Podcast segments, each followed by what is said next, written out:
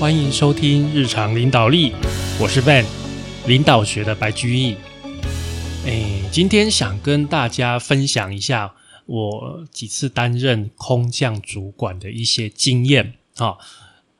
呃，当空降主管，我觉得是蛮有趣的一个经验啊，因为你从一个外面，你就是一个外来者，有点像外星人一样搭着飞碟，突然就降下来，然后。当一群人的主管，那群人都看着你。当然，你上面还是会有老板嘛，永远上面会有老板，你要对他负责。即使你今天已经干到总经理，但是你上面还是有董事长。即使你已经当到董事长，那你上面还是有股东。哦，所以我就是分享说，我们担任一个类似三明治的主管，又空降来到一个人生地不熟。四处孤立无援的一个情况，那有我觉得有十点是你可以参考、你可以注意的哈，就是我的心得。好，废话不多说，我们就从第一点开始吧。第一点，空降主管最最最最最重要的是向上管理，取得老板的支持，去寻求老板的支持，这个永远是最重要的。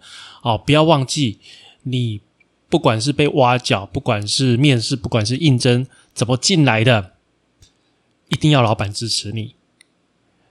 这一边的下属支不支持你？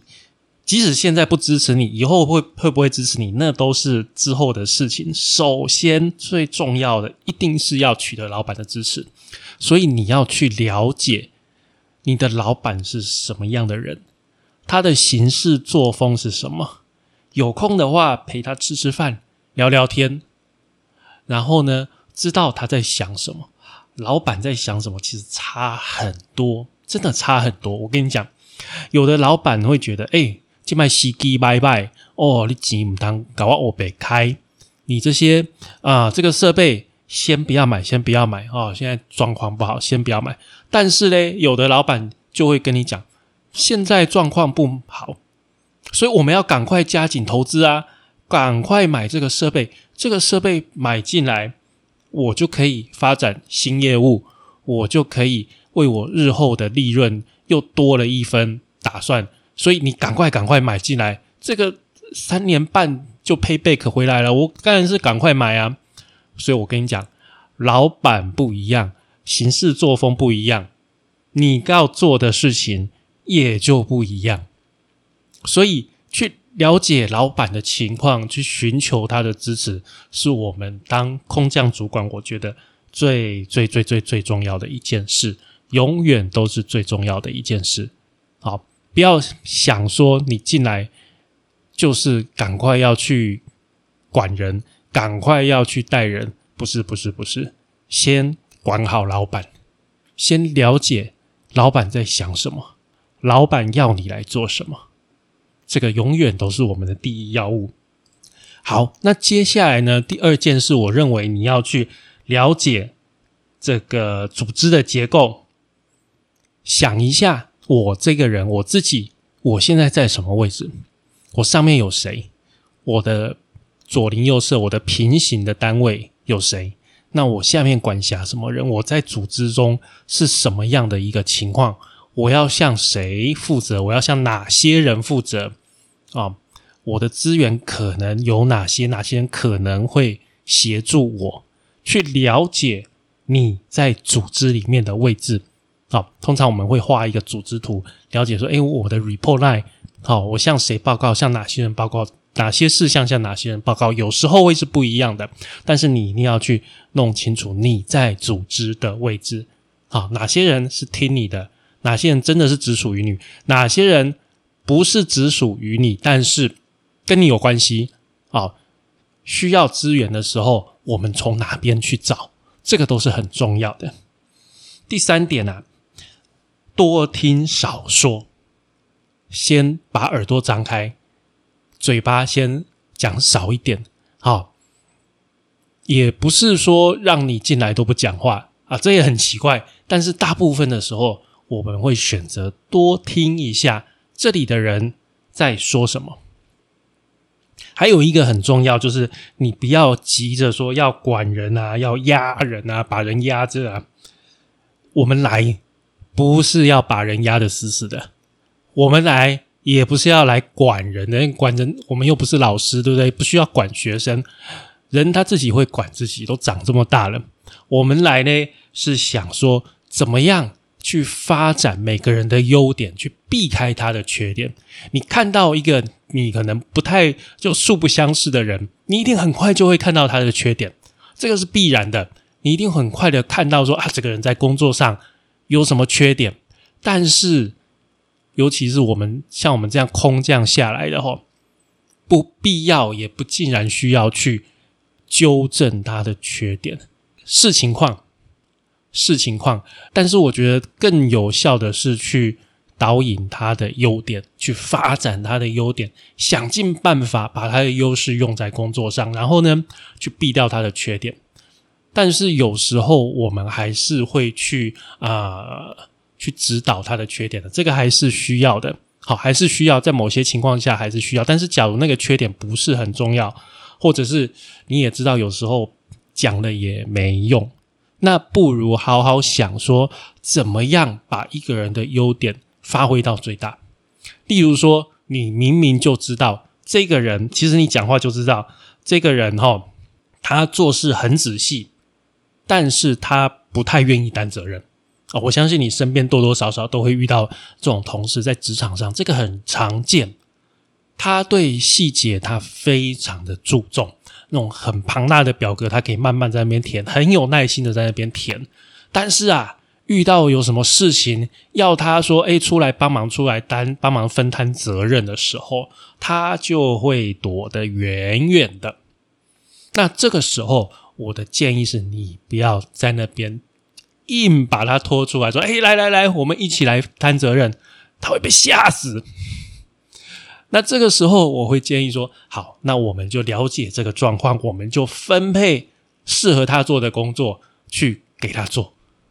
当然，这个会逃避责任的人，我们永远都不可能把他升上来，这个是必然的。但是，组织里面也是需不是每个人都可以当主管呢？对不对？我们还是需要有一些人，就是尽责的把他手上事情做完。啊，去应付掉一些，例如说政府的文件或者是一些规定的文件等等等啊，系统要的文件，这个还是需要有人做啊。那这一种人，我们就让他做这种事，做适合他做的事就好了，不用去纠结说，我一定要把他改的啊，让他可以承担责任。他爸他妈都没有办法把他教成这样，你觉得你凭什么？你凭什么就是突然空降下来一个月、两个礼拜？可以改变他，而且有必要吗？有必要吗？好，与其想尽办法在改变别人，不如就改变自己的脑袋吧，改变自己的思考方式。好，好，接下来呃，第四点，我觉得蛮重要的是从小小的改变开始。嗯。为什么我说从小小的改变开始？有的人他当主管空降下来，他就想要做一番很大的改革，而且很快的就把组织搞得天翻地覆，然后呢，很快的就被炒鱿鱼了，很快就被请走了。这种情况都会很糟糕。为什么？因为你还没有取得大部分人的信任，你就开始想要做大幅度的变动。那大幅度的变动。对现在的员工来讲，就是一个活受罪。他们最不想做的事情，他们最不想看到的事情，你却硬着让他们干。那他们在这里这么久，不是没有原因的。啊，在所有的下面的人都不支持你的情况下，除非你的老板支持你，把他们全部换掉。除非这个可能，好不好？除非你的老板真的非常挺你，挺你到愿意为了你这个新来的人把下面全部换掉，但是这个几率蛮低的啦，通常不太可能啊。大部分的结局是让你走了。好，所以从微小的改变，像我记得我那个时候刚做空降主管的时候，我做了一个蛮小蛮小的改变。我们原本产品的包装在啊外面就是用一个塑胶膜把它这样。捆起来包起来之后，会用一张纸的贴纸把它贴住，把那个整个膜固定住，把它贴住，用那个纸的纸的贴纸把它贴住。后来我就跟他们讲说，把这个纸的贴纸拿掉，我们不要浪费钱去印这个贴纸，我们直接用透明胶带贴起来就好了。后来，好，这个就是一个小改变。后来发生的一件事，让他们更信任我。发生什么事？他们在仓库里面啊，原本用纸贴纸贴的那个产品哦，有的纸贴纸被白蚁吃掉了，结果那个白蚁就直接钻到那个包装里面，把里面的产品整个咬掉，就咬掉一些，咬掉一些，那个产品就完全就不能用了嘛。就是仓库里面就有一些这个纸还在用贴纸贴的那个产品，全部就报废掉了。那后来仓库里面也有一些，就是我叫他们直接改用透明胶带贴的。那透明胶带它是塑胶的嘛，它不会被白蚁咬，咬白蚁也不想吃塑胶，所以白蚁就没有去咬掉这些我改变了包装方式之后的东西。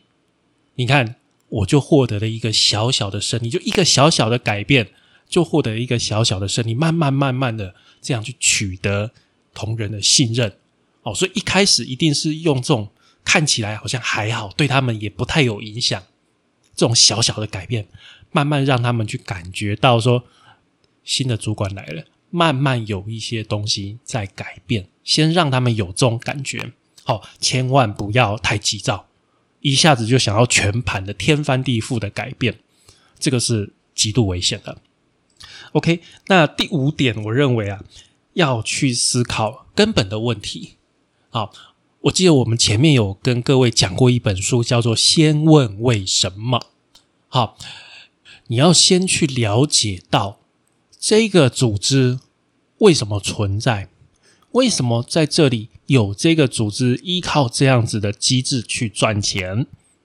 我的部门在这个庞大的组织中占据了什么地位？为什么我的部门存在在这里？你要去思考这一类的问题。思考了这一类问题之后，你还要再去想一件事情，就是老板找我来干什么？各位，今天老板会愿意从外面找来一个空降主管，就表示现阶段这个组织里面的人是没有办法坐这个位置的。以后有可能有，但是现阶段显然是没有。那这一点你也要去看。啊，你也要去看，你也要去看。说，因为例如说，我们空降下来，我们其实还是会想要再往上升。好，毕竟当主管，你就是会想往上升。那你也是要从现有的人里面再拉一个起来，做你的后继的人选，或者是说啊，你请假、你休长假的时候，他可以帮你做替补。好，他可以帮你做一些基本上大部分的事情，他可以帮你代替掉。这个还是很重要的。好，所以去思考老板找我来做什么？那你也可以直接去跟老板讨论他对你的期待，他对你的期望，这个都是我们能够把手头上的工作，能够把这个组织带领好的非常重要的关键。那接下来第六点哦，是关于文化，要去观察这一个职场的文化，看一看。在这里的都是什么样的人？每一个职场有他喜欢用的人的那个样子，你去观察一下，你去观察一下，你就会知道，来到我们这个公司，来到我们这个部门的人，通常他的个性、他的喜好就会有某一些部分是很接近的，他的穿着等等。那么，你如果有机会在面试新人的时候，你。可能要注意一下，我要找可以在这个组织存活下来的人。如果差太远的人，不要让他进来。差太远的人，你可能会想说：“哎，找一些我的小帮手进来，后来变动这个组织。”但是，哦，差太远的人进来，很容易一下就离开了。另外，你也要去思考，就是说，我的行为跟现在的组织的文化是不是能够相融的。注意，我用的是相容，而不是完全一样。因为今天从外面找你来，多多少少会希望你原本的经验、原本的经历能够带给这个组织一些其他方面的好处。换而言之，就是说，既然你是从外面进来，那表示你有一部分哦，当当初在面试你的时候，大部分会觉得说，你这个人有一部分的特质跟我们这个组织应该是相容的，应该是 OK。但是另外一部分就是说，我们在你的履历上看到了你有一些经验。你有一些经历，这些经历可以为这个组织带来一些成长，带来一些更好的一个一个进步。所以你进来的时候，这些优点我们希望你发挥。那另外一部分就是你会发现，你有某些部分应该是要跟这个组织是相融的。如果你觉得你进来这个组织，你觉得很突兀，你觉得格格不入。那我还是建议你赶快找下一份工作。好，真的觉得非常的格格不入，讲话讲两句都嫌多子这个情况，那真的建议你还是早点去找别的工作。这样子肯定是没有办法成什么事情的哈。所以我觉得文化还是很重要，观察一下在这里都是什么样子的人。那第七点呢，很重要的一件事就是以身作则啦。这个当领导者、当一个主管非常重要，很基本的、很基本的就是以身作则。你不可以嘴巴说的跟你实际上在做的不一样。你不可以嘴巴上叫大家啊，要啊时间到了就可以下班啦啊，我们这里 work life balance 啊，然后啊，呃月底的时候发奖金给加班最多的人。你千万不可以干这种事情。你如果干这种事情，没有人会相信你讲的话。啊，从此之后你讲话没有人信，那你基本上你这个主管也是干假的。以身作则是当主管最基本、最基本的一件工作。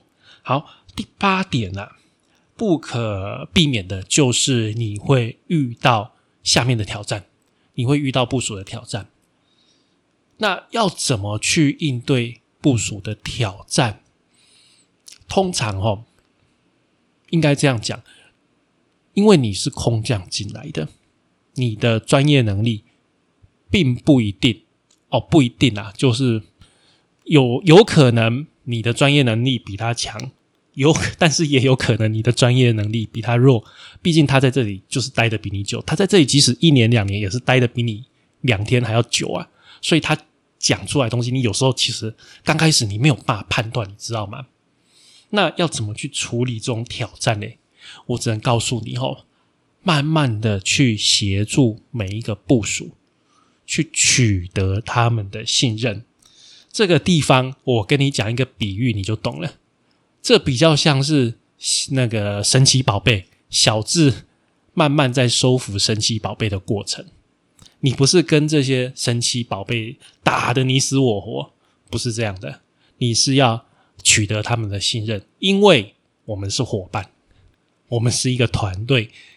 我们的重点是怎么样把每个人的潜能都发挥出来，让这个团队取得更好的绩效。这个才是我们的工作。我们不是来这边啊看谁比较厉害，看谁能够斗倒谁的啊，这不是我们的工作。我们的工作是让这个团队更好。所以一定要记得这个比较重要、比较大的一个目标，取得属下、取得每个人的信任，会让你的工作更好做。那第九点，我建议要去关怀、关心，要去注意到、要去顾虑到人的感受。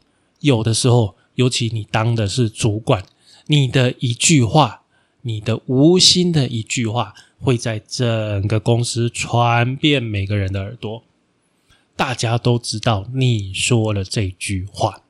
虽然你没有那个心，但是听的人就有那个意，所以要去注意到别人的感受，然后要适时的去关怀、去关心你的部署，让他们感觉到温暖，让他们感觉到你的善意，让他们感觉到。你愿意协助他，我们是同一阵线的。OK，这个第九点，最后一个第十点，我还是要提出来，就是对道德的瑕疵绝对不可以容忍。哦，这个道德的瑕疵，你们应该知道是什么意思。例如说贪污啊，例如说在金钱上面有问题，或者是啊这乱搞办公室的关系等等，这些绝对不可以容忍的事情。这个时候，你就要很坚决、很坚决的去处理，不可以。好，不可以因为说，哎，我是刚来的主管，所以我就睁一只眼闭一只眼。你睁一只眼闭一只眼之后，整个公司没有人会相信你，而且大家都知道你是可以容忍这些事情的。有机会大家就来乱搞啊，对不对？今天我收一千块，你当做没看到，我下次我就收一万块。这个不好的风气就是这样出来的，就是。你的容忍造出来的，所以对于道德上面的瑕疵，我们一分都不可以去接受，一分都不可以去容忍。好，那今天我跟各位分享，就是我担任空降主管的一些经验啦。前面的通常前面的几个月、半年到半年左右，都是会比较累的一个时间呐。好，那这十点跟大家分享哦。首先呢，是向上管理最重要的第一要务，寻求你的老板的支持。第二个，去了解一下组织的结构，观察我自己，我站在什么位置。第三个，多听少说，不要急着去管人，不要急着去压人，想着怎么样去发展这个人的优点，怎么样去闪掉他的缺点。第四个，从小小的改变开始。第五个，思考最根本的问题：组织为什么存在？老板找我来干嘛？第六个，观察文化，看一看这里都是什么样子的人。第七个，以身作则。第八个，应对下属的挑战，协助下属，并且取得信任。第九个，关怀关心，注意到每个人的感受。第十个，就是对道德瑕疵毫不容忍。以上就是我们今天节目的全部内容喽。感谢你的收听与追踪，请帮我们在 Apple Podcast 评分与留言，也欢迎追踪我们的 FB 粉丝团 IG，我们的 IG 账号是 Leadership C Podcast 日常领导力。我们下次再会喽，拜拜。